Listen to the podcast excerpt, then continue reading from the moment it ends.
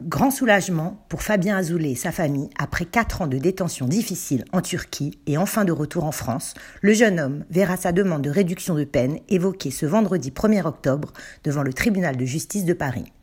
Pour rappel, lors d'un court voyage en 2017 à Istanbul afin de recourir à des implants capillaires, Fabien Azoulay, aujourd'hui âgé de 43 ans, avait été arrêté pour avoir acheté sur Internet une fiole de GBL, un solvant à peinture qui, une fois ingéré, se transforme en GHB, une substance de plus en plus souvent consommée de manière récréative.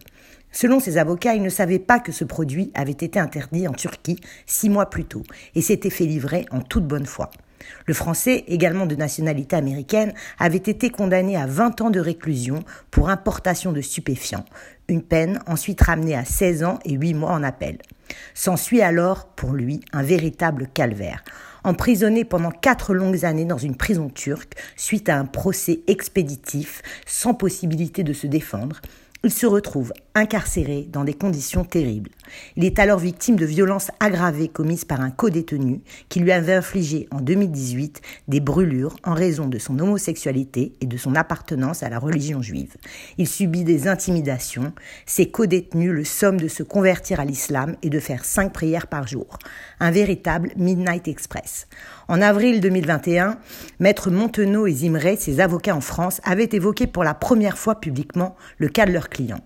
Une pétition lancée par son comité de soutien adressée au président de la République avait recueilli plus de 120 000 signatures.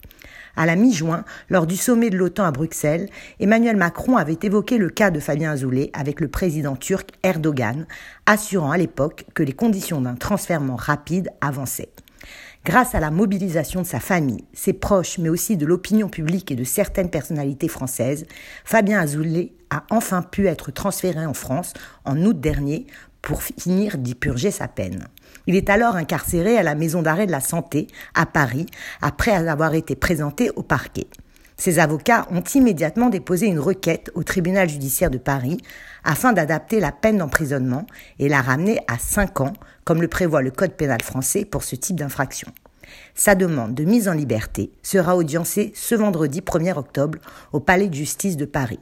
Espérons une décision favorable afin qu'il soit remis en liberté après l'audience et reprendre le cours de sa vie après son terrible calvaire.